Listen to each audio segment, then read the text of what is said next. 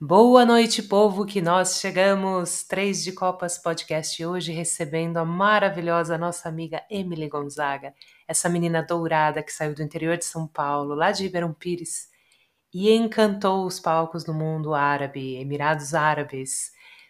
Logo depois, essa garota chegou em Washington DC, onde formou família e fez muito sucesso no mundo da moda. Sim, meus amores, além de ser uma bailarina incrível, a Emily também é empresária e tem sua própria grife de biquínis. E ela conta mais essa história aqui. Então, Emily Gonzaga, dourada, menina de muitas vidas, todas muito bem-sucedidas. E é um prazer tê-la conosco sempre e muito, muito, muita honra recebê-la hoje só para contar um pouco da história dela. Emily Gonzaga, seja bem-vinda, meu amor!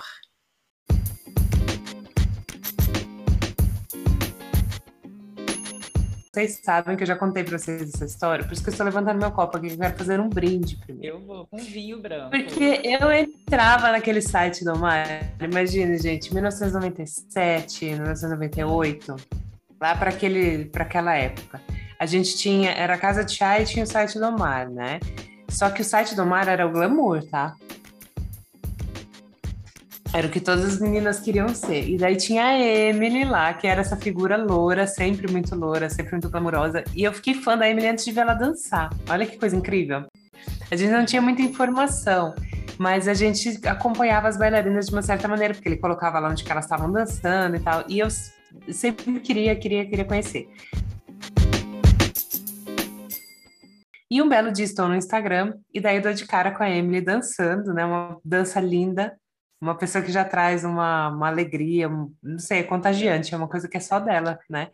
E aí eu fiquei mais fã ainda, não aguentei, né? Mandei uma mensagem, falei, putz, né, te acompanhava e tal, e tal, tal.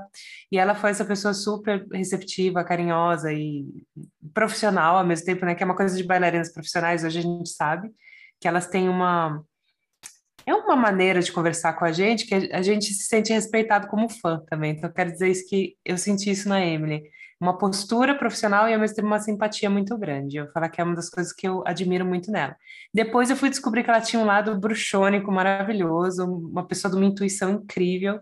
E aí eu queria que a Lu contasse pra gente um pouco sobre isso também. Lu, como que foi quando você teve essa surpresa também com a Emily, quando você descobriu que ela era uma pessoa super mística, do balacobaco, assim? Antes da mística veio a humildade. Eu achei ela humilde, não é humilde, humilde no sentido genuíno do dicionário, e acessível, né? Porque quando eu não a conhecia, você que me apresentou. E quando eu fui olhar o Instagram, falei, gente, essa mulher é muito famosa. Eu não sabia nem se eu falava inglês, português, como que eu chegava. E ela já veio toda receptiva, assim, sem frescura, sem melindre. Não estava ali no pedestal, ela estava acessível. E ainda assim, grandiosa, né? Dentro dessa grandiosidade, ela foi muito generosa. Então, esse meu primeiro impacto, primeiro, foi com a acessibilidade que ela proporcionou. E quando eu vi a dança, quando a gente assiste a Emily dançando, dá vontade de se movimentar. Acho que eu fico até mais alongada, assim, porque ela é tão vibrante, tem uma vivacidade que eu busquei tanto na minha profissão como bailarina, porque eu sempre fui da, das coisas mais lentas, pequenininhas. E ela tem uma amplitude que chega na gente e arrebata. E sabe o que é gostoso? Dá para ver que ela está curtindo o que ela está fazendo. E aí isso vem para a gente, a gente sente, a gente curte também. Então é, é, é realmente isso, né? E a parte mística foi a surpresa, porque além de todo esse combo, ela é uma pessoa que busca o desenvolvimento pessoal, ela é espiritualizada, e ela, gente, não parece, mas ela é extremamente mãezona ela saca quando a gente não está bem, daí ela, ela vem lá na, na, agenda corrida dela, ela deixa uma mensagem. Ela fala, ó, oh, tô torcendo por você. Aí ela envia uma meditação, uma musiquinha. Aí do nada você vê ela lá nos campos, toda meditando, relaxando. Você fala, olha, é uma vida vi vivida em plenitude. Muito bonito. É tudo isso e muito mais. Hoje nós estamos, então, celebrando a nossa amiga Emily e nós temos perguntas. Emily, como que aconteceu isso? Como que você veio nesse mundo você já sabia o que, que você tinha que fazer?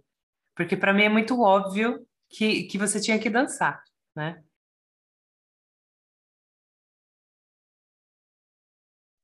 Eu, como, como eu estou muito feliz de estar aqui hoje, viu?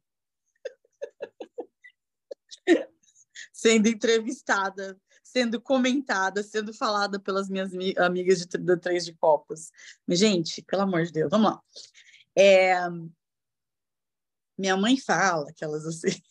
Gente, eu já estou no humor. Não, é verdade, que eu dançava nos anos 80, tinha música nos bancos. No banco, banco mesmo. Não sei se, pelo menos em Ribeirão Pires, na ABC de São Paulo, tinha. E que eu dançava na fila do banco o tempo inteiro que vinha o segurança, mandava me acalmar, que eu não parava. Então, assim, muito antes de conhecer o balé, eu já estava dançando na fila do banco. É só isso que eu lembro. Mas, assim, gente, é isso. Acho que a dança veio junto, veio. É, realmente, com todas nós, né? A gente acaba indo para esse meio, mas ninguém fica na dança se.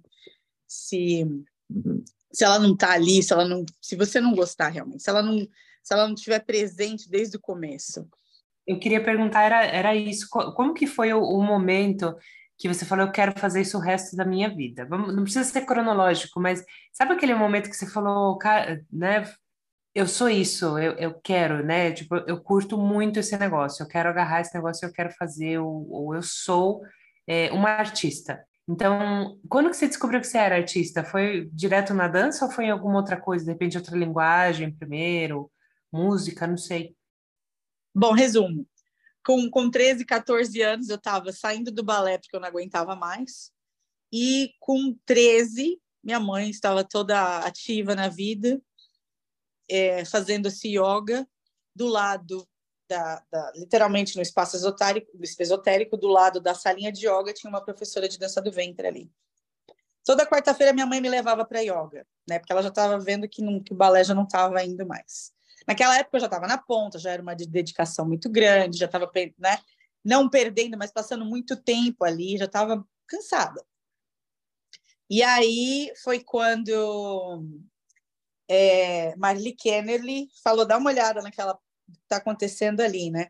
E eu era muito bailarina, muito clássica, muito assim, não, imagina. Só que eu era bailarina que já estava com o corpo que vocês conhecem, já estava com peitão, já, já não era mais vista como uma magrinha certinha, né?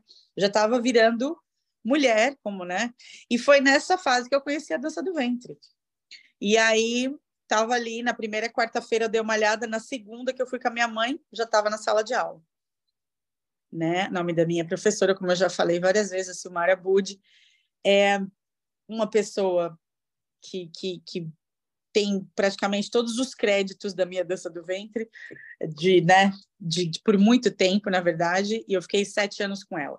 Então, eu lembro que a primeira vez que eu deixei a barriga aparecer, que eu coloquei um cintozinho, que eu, que eu deixei qualquer coisa acontecer, foi ali naquela sala de aula. Então, assim, dali foi aquela libertação, como para muitas de nós, né, gente? Da, da, da clássica para deixei minha barriga aparecer, o braço está aparecendo, nossa, eu estou mexendo o peito.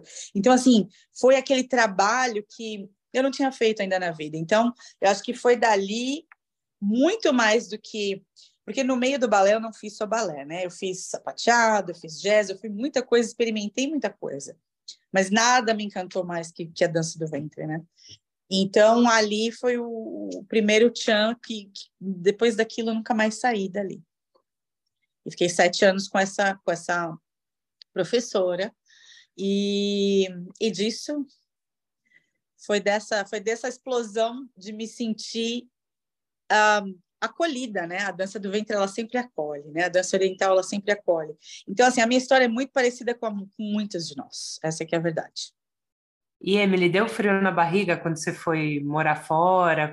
É um negócio difícil você mudar de país e você realmente se transferir, né, para uma outra cultura completamente exótica e tal. Hoje em dia está mais comum, as pessoas não estão pensando muito sobre isso porque a gente tem facilidade, né, de, de comunicação. Mas eu acho que na época que você foi, a gente tinha o quê? Tinha e-mail, né? Não tinha, não tinha rede social, não tinha nada disso. Era telefone e e-mail só. Então, conta pra gente, se, se você quiser, né?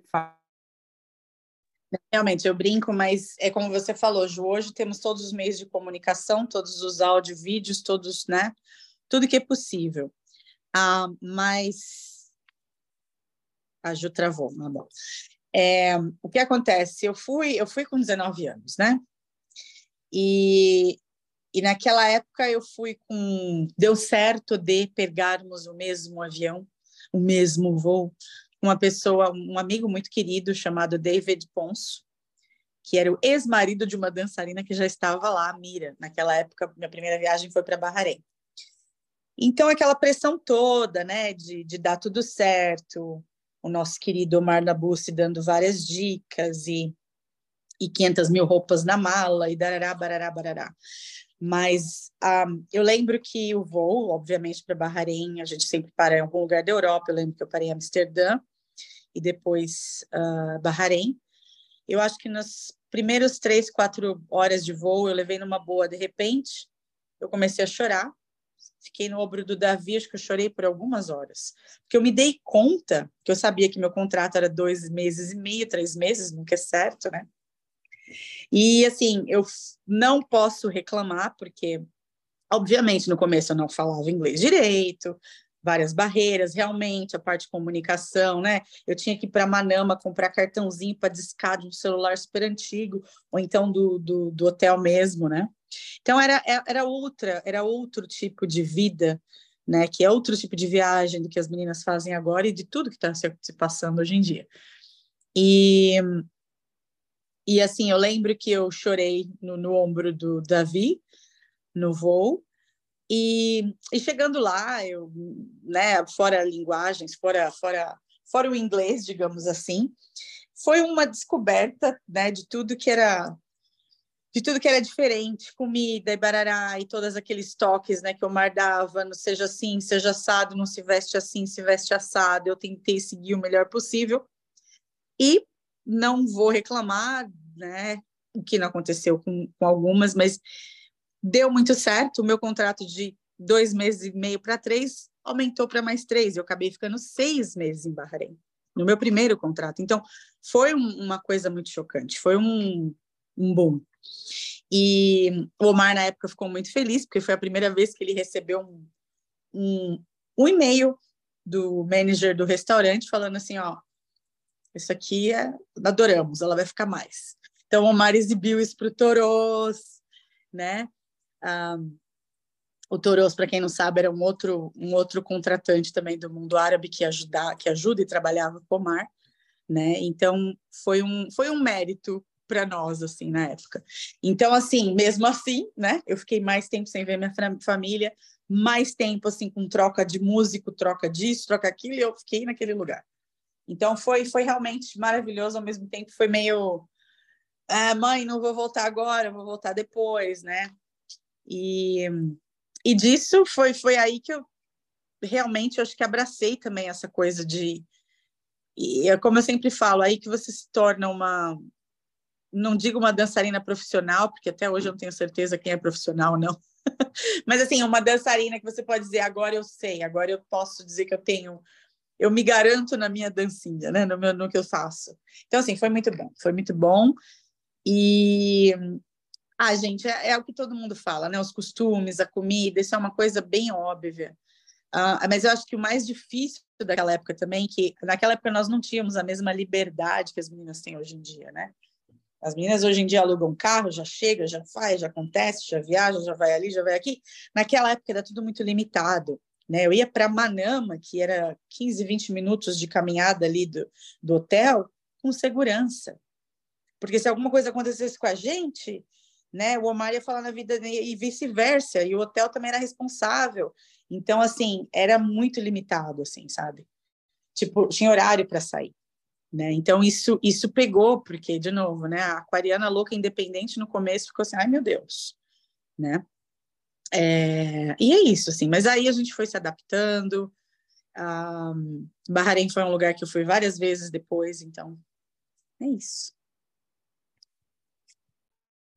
Emily, é que quando você falar, eu vou falar de novo, muita gente não sabe desses bastidores porque nem todo mundo assistia as lives, nem, nem sempre as pessoas acompanham da mesma intensidade. Então é legal sim, a gente quer saber no podcast, porque aqui vai ficar detalhadinho, né?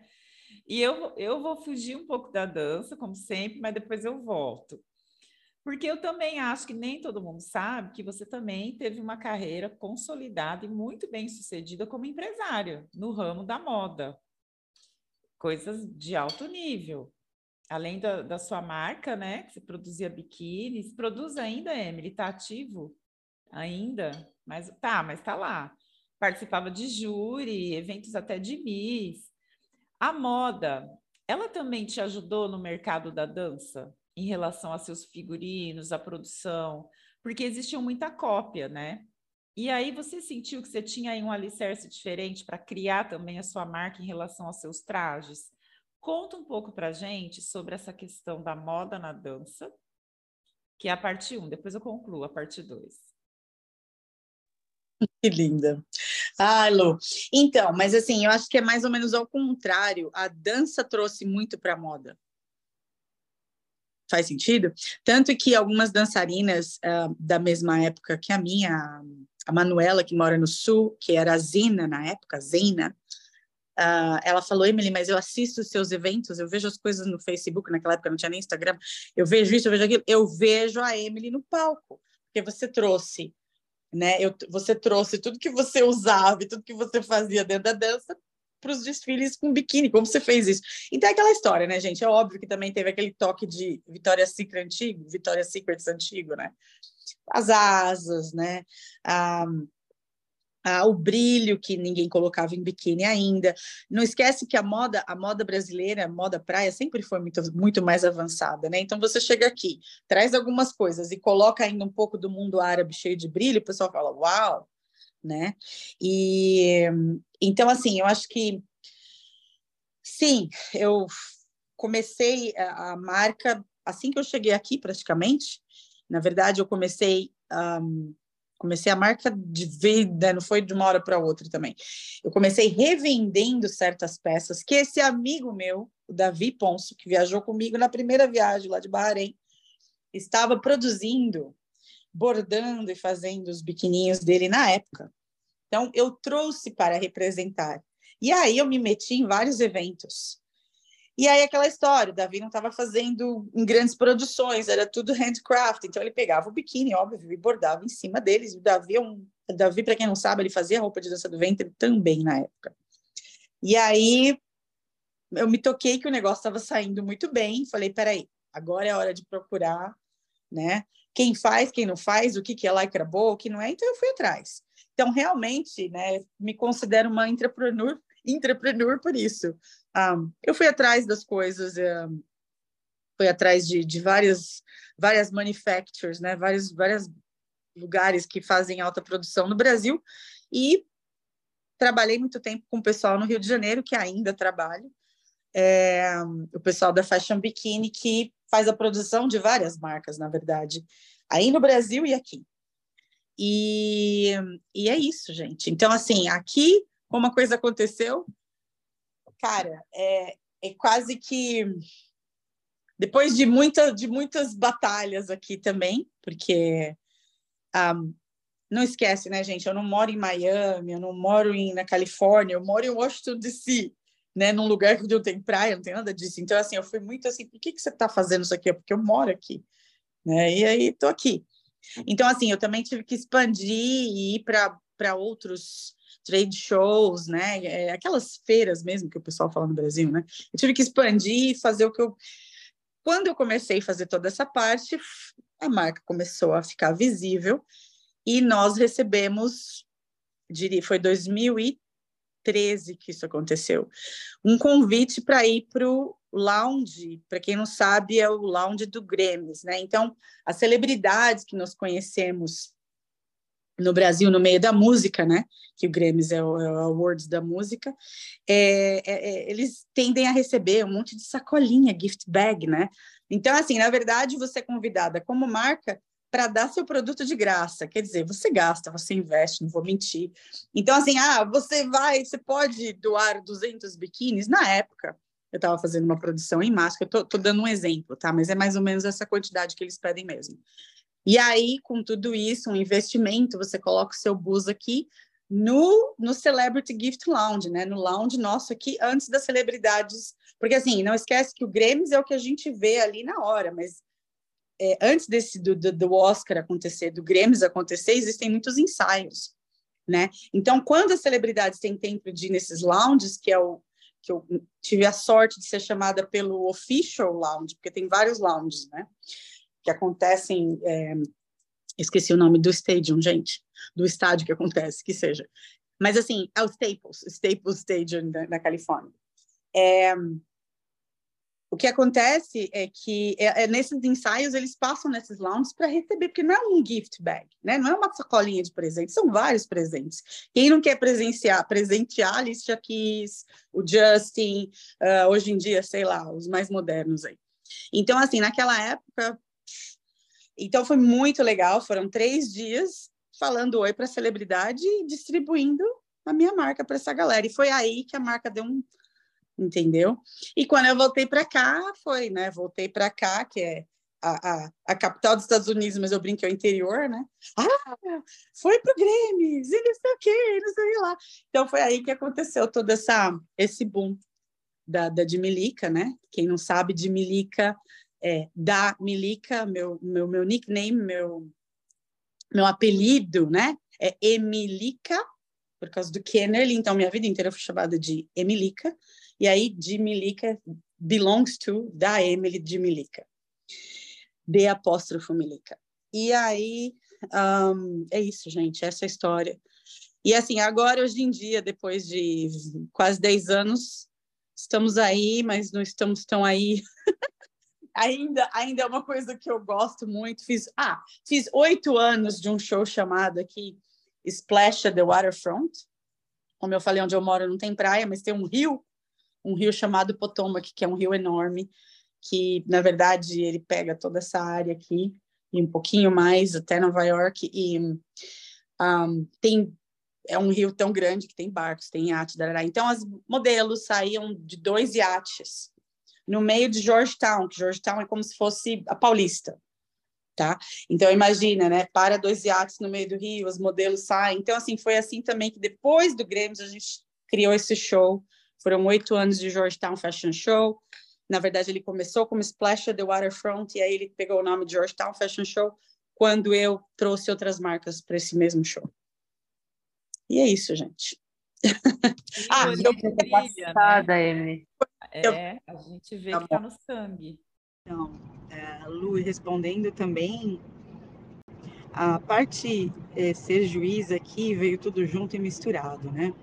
O que acontece é que na época do Grêmio, é, que eu fiz o, o lounge né, por dois anos, é, eu acabei precisando de uma equipe, né? E nessa equipe eu trabalhei com duas publicistas, uma que estava aqui nessa área de Washington e, e, e, outra que, que pegou meio que national wide mesmo. Ela, ela ela fez e aconteceu com a marca. Início, né, foram algumas entrevistas para revistas locais, influenciadoras, né, e também é, e outras outras nacionais aqui.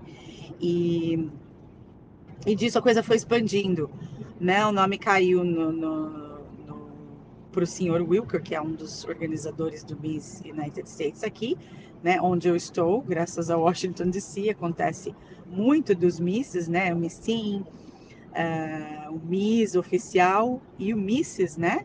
Que são para mulheres casadas.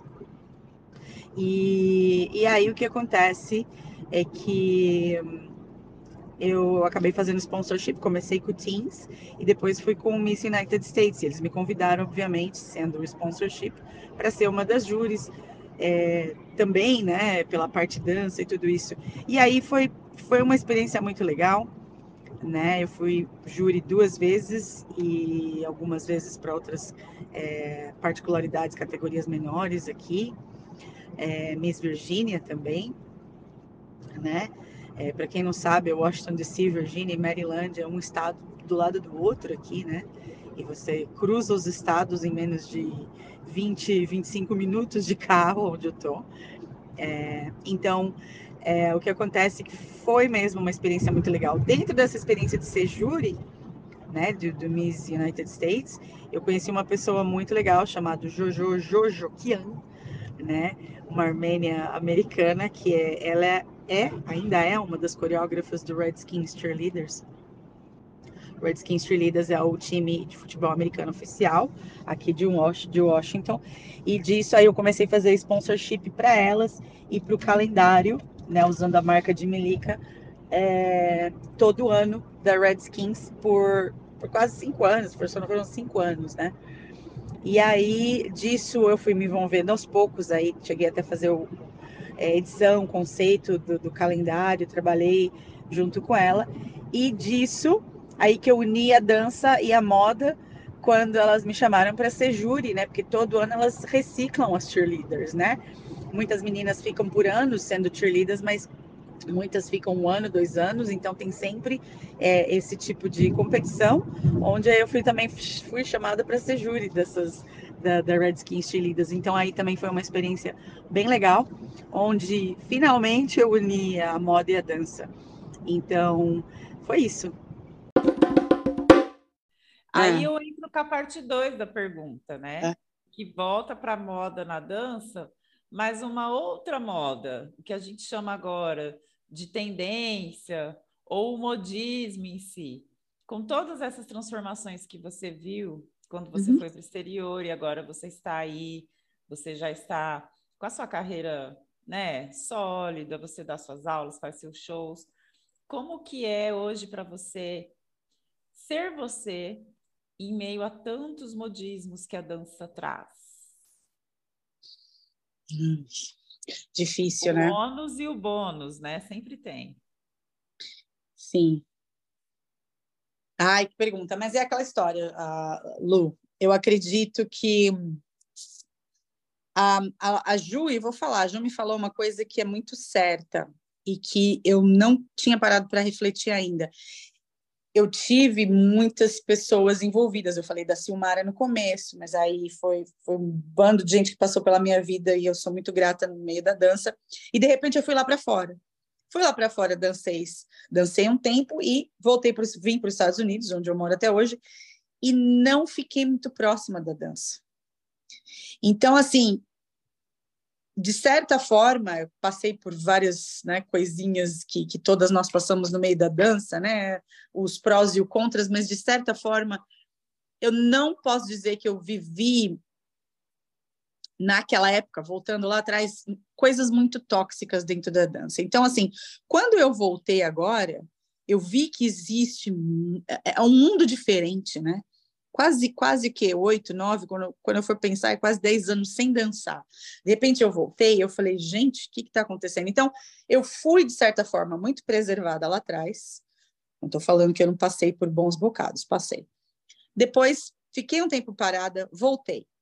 E aí eu me deparei com, com outro mundo no meio da dança. Então, acho que o que me ajudou a preservar é que eu não passei lá atrás por muita coisa e aí quando foi quando eu voltei, na verdade, um dos motivos eu acho que, que a gente está aqui fazendo podcast é pela minha própria curiosidade de entender o que aconteceu no antigo Canel Calilho, o que aconteceu com Som em Som, o que aconteceu com, né, que seja, as pessoas que eu, tanto que um dos motivos que no meio do, de pandemia eu fui entrevistar todo mundo, né, pela minha própria curiosidade, então assim, eu acho que isso, de certa forma, manteve a minha identidade, seja ela qual for. Mas, assim, minha identidade da Emily, da minha autenticidade da dança. Eu acho que é isso. Pronto. Mas é, é, é eu sou muito curiosa, né? Então, eu tenho essa vontade de, de falar, tá, mas como foi com você? E com você, como é que foi? E tarará. Então, eu acho que, que isso dá um pouco de de força também, de, de notar que um, realmente para esse meio da dança é para quem gosta, né? E falando especificamente da dança do ventre. Um, é isso. Será que eu respondi? Respondi? É isso. Emily, dá uma dica para gente, como, porque você estava contando aí da, dessas coisas todas e você tem são várias vidas, né? Mas todas muito emocionantes, assim. Eu sou uma pessoa muito ansiosa, eu acho que eu não ia nem dormir. Eu acho que ia passar 10 anos, 15 anos sem dormir, não ia conseguir dar conta, assim, evento grande, essas coisas. Como? Como que uma pessoa se prepara psicologicamente para ser uma mulher poderosa, assim, e que está na frente das coisas? Ah, nem sei, gente. Mas estava ligada a câmera, eu. Ligada a câmera não, desculpa, ligado o áudio.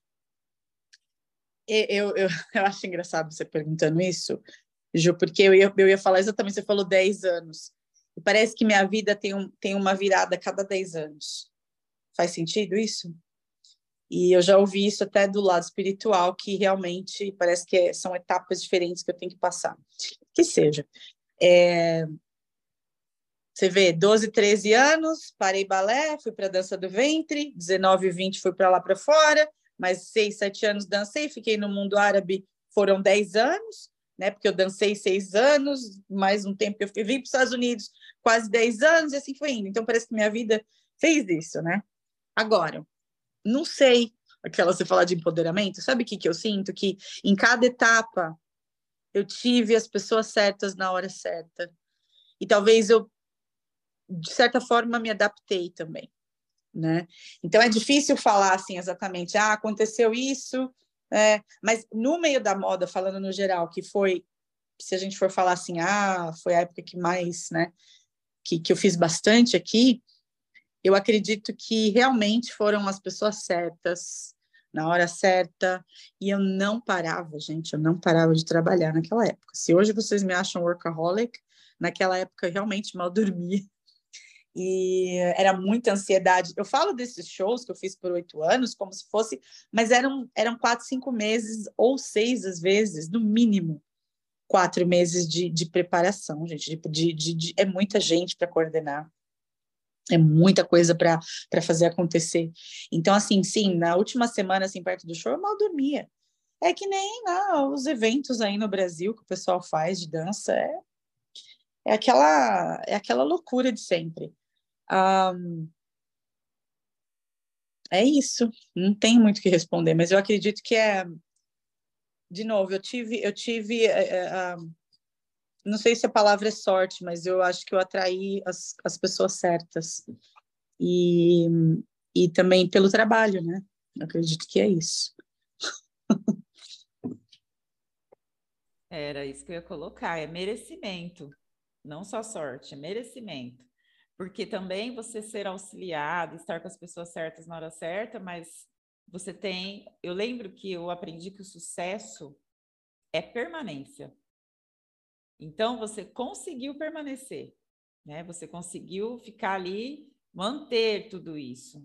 E aí é, eu acho que não só, não é que você, quando a Ju falou do qual é a dica, é porque você vive, você vai, como dizem meus amigos, você primeiro pula, depois olha. Só que aí você pula certinho, tá tudo certo. E aí o negócio anda, né? E aí, conciliando também com a maternidade, né, Emily? Você quer entrar nessa esfera? Porque nós somos mães, nossos, nossos bebês têm todos a mesma idade, né? 11 anos. Fala um pouquinho pra gente como que é isso, Emily. Ixi, Maria. Então, assim, é, é, é, Rafael, vamos lá. Tô parecendo homem, né, gente, hoje, as caixinhas da minha vida. Não é o homem, né, caixinha. Ah, eu uso caixinha também, será que é do homem? Eu acho que o homem nem sabe usar a caixinha, viu? Eu acho que ele bagunça tudo. A caixinha é nossa, das mulheres. Tem razão. Bom, já não sei. O Rafael, vamos lá, o Rafael é, Ai, gente, é, foi, foi um período complicado, sim, porque quando ele nasceu em 2011, como você falou, temos filhos da mesma idade, e 2013 foi quando a Dmilica fez isso aqui, como eu falei, fomos chamados pelo Grêmio, até 2015, 16, eu estava correndo que nem uma louca. Então, realmente, eu sinto um pouquinho desse período, assim, que eu falava, não, eu tenho o quê? Eu tenho o quê? Eu tenho o quê? Eu tenho o quê? E eu ouvi várias vezes: você vai sentir falta, né?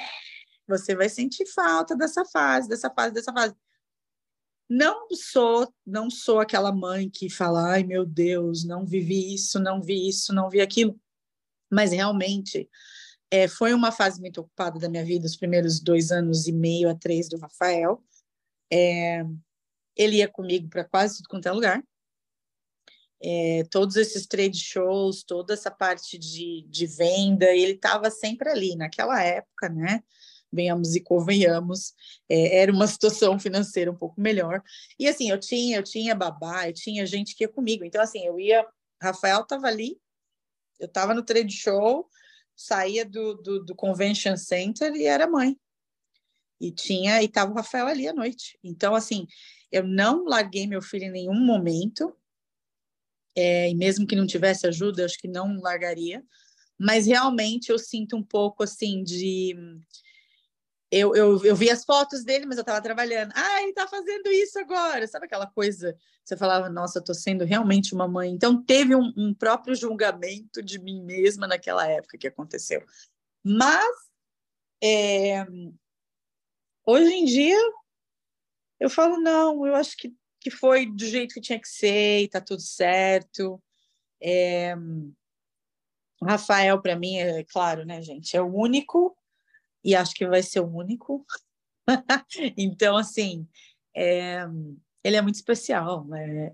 Ele, ele não. É, também, também é aquela história, né? Ele não tem recordações dessa época, né? Depois dos dois anos e meio, três, óbvio, né? Que eles começam a ter uma noção maior do que está acontecendo. É, mas é isso, assim. Então, assim, coordenei como eu podia, né? A, a, ser mãe e etc. É isso, gente.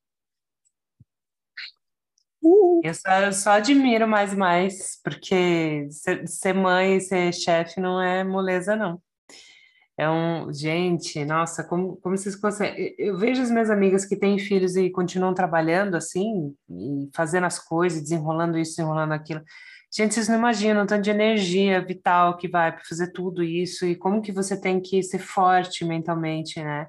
Então, eu admiro muito e eu espero que as pessoas não parem de falar nisso, né? Porque a gente vai normalizando tanto assim que, ah, não, isso aí é normal, todo mundo faz. Não é, cara. Não é, tipo, tem que ter um.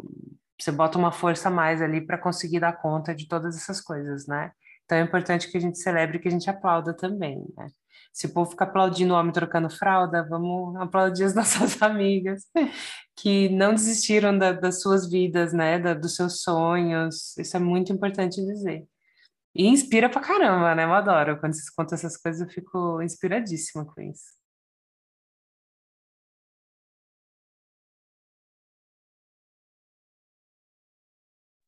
A Emily já fez assim, ó, um sinal do tipo, é isso aí, não vou falar mais nada. Ó. Ela, ela fez assim com as mãos um gesto, para quem não, não, está vendo, é, passando as mãos aqui na frente do, da tela, assim, ó, pá, uma para um lado para o outro. Um gesto de poder, como a Lu falou, né? Os, os movimentos amplos. Ela tem isso na fala também, né? No rosto. É tudo muito. Ai, eu não sei. Como, como que a gente fala isso, essa qualidade? Hã? Intenso. Intenso e honesto e forte. Tem um. É o fio dourado, gente. Eu, falo, eu vejo essas coisas.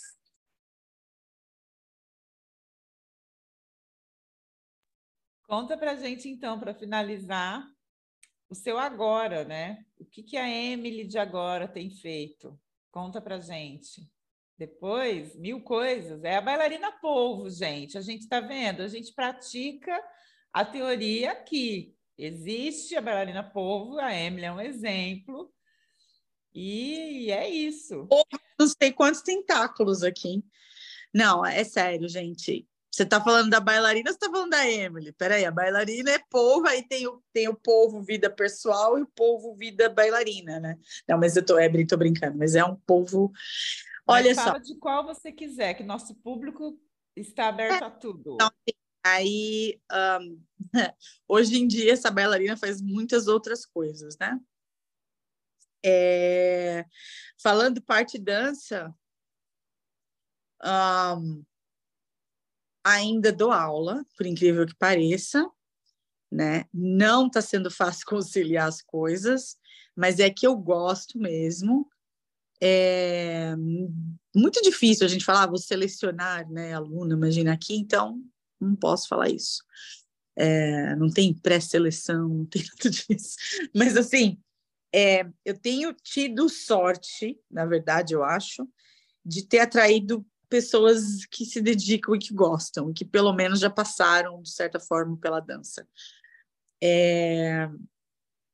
E assim, eu tenho é limitado assim o espaço. Então assim, eu estou dando aula individual, né? Se eu tivesse me dedicando um pouco mais a alguns sites aqui, acho que eu estaria fazendo apresentações, mas não estou conseguindo e nem tô com, não tenho mesmo, né, vontade como antes de dançar assim em público. Mas quando tem os, os, as ráfilas da vida aqui, né, que são esses eventos de dança, de apresentação, ou de outras academias, ou de alguém que só para para organizar, tudo, elas me chamam, eu vou. Então, assim, a dança tá nessa. Né? Comecei a fazer aula de novo, que eu estou muito feliz, porque eu preciso também, né? E agora, a Emily Vida, a Emily Vida está fazendo muitas coisas, né? Além de ter um site que está ali, tem a dança, né? Estou trabalhando também com, com property management, né? Que na verdade é coordenando, né? E é, então assim é um trabalho que está me tomando tempo. Ah, eventos ainda faço de vez de final de semana e ainda para me meter mais na dança, o que eu não falei tem a parte que aqui tem os Sweet Sixteens, né? e às vezes também rola casamento. Eu acabo dando aula de outras outras outras partes na dança. Então assim, é... essas essas Sweet Sixteen, gente, é coisa de, de três, quatro final de semana as meninas pegaram e acabou. Mas é muito gostoso ver elas aprendendo. É, é prazeroso, é prazeroso. Agora, a parte de, de property management é o que eu estou fazendo full time mesmo, é o que eu estou fazendo é, é, o tempo inteiro. Então, assim, tá tomando um pouco da minha vida. Então, é isso. É, eu, eu tô mais... E ainda sou mãe, né? E ainda cozinho, ainda faço isso, faço aquilo. É isso, gente. Então, tem sido, tem sido ocupado, tem sido bem... bem é... Eu acho que agora, eu acho que é engraçado que como eu estou tão ocupada, estou aqui, estou presente, estou ali, estou presente. Então, é, tá sendo gostoso. Tenho três de copas, né? Tem tanta coisa acontecendo. É isso, gente. Meninas, eu vou agradecer vocês, né?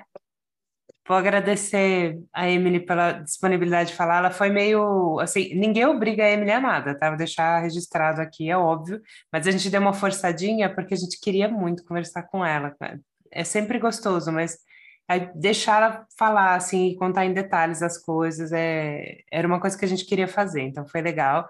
A gente pegou a Lu primeiro, né, também, assim, tiramos todo o suquinho, ela contou um monte de coisa, foi gostoso, e a gente queria fazer isso com a Emily também. Agora, o problema é que tá chegando a minha vez, e, gente, eu vou, eu vou morrer de vergonha porque eu sou uma pessoa muito tímida. Era isso Não, que eu ia falar, um dia da é. caça, outro do caçador, aguarde. Não, o melhor vai ser falando assim, gente, eu vou contar isso aqui, mas eu conto isso aqui pra, depois para vocês, tá? A gente vai na entrevista dela, vai ser ótimo. Não, mas não tire, não tire o foco do, do que eu, eu quero terminar de falar aqui, mas depois eu conto também. Inclusive, depois eu vou falar sobre isso, eu vou comentar. Mas foi muito bom, eu agradeço muito, porque, como vocês sabem, né, Luciana Ruda estava em lua de mel, então ela voltou hoje às atividades normais. Luciana Ruda estava em lua de mel, então, voltou e veio nos dar o ar da graça aqui hoje. Estamos felizes. No Glow maravilhoso. Emily, muito obrigada também. Estava dando aula, corre o dia inteiro e ela tirou essa hora aqui para contar para gente um pouco mais sobre a vida dela. E é sempre inspirador, é sempre muito bom. Então, sério, queria agradecer vocês. Estava morrendo de saudade de vocês, né? Semana passada a gente se falou rapidamente porque vocês estavam muito ocupadas. Então é muito bom, viu, gente? Espero que vocês descansem muito bem essa noite, principalmente a Lu, viu? Porque a Lu tá precisando descansar. Joga o marido lá para dormir no sofá hoje, Lu. Não, é sério, gente, vocês não estão vendo, mas ela tá linda. Eu tenho a impressão que ela tá bronzeada. E tá assim, o dourado tá refletindo assim do anel na mão, e ela tá assim, mostrando colocando na câmera, ela tá linda, sério mesmo. Mas a Lu, ela é uma pessoa dourada, Emily. Quando você ela é. encontrar é... vai ver o halo que ela carrega. É, ela é toda dourada. É verdade. Muito feliz, gente. Mas gente, hoje quero... tá mais, hein? Hoje, Porque... hoje tá, tá um dourado assim, mais. Uh! Mais sapeca. O que é mais importante de tudo hoje nesse podcast é lembrar você, Emily. Você é sim grandiosa, você é a nossa estrela. Saiba disso. Um beijo e, como diria a Emily, bom dia, boa tarde e boa noite.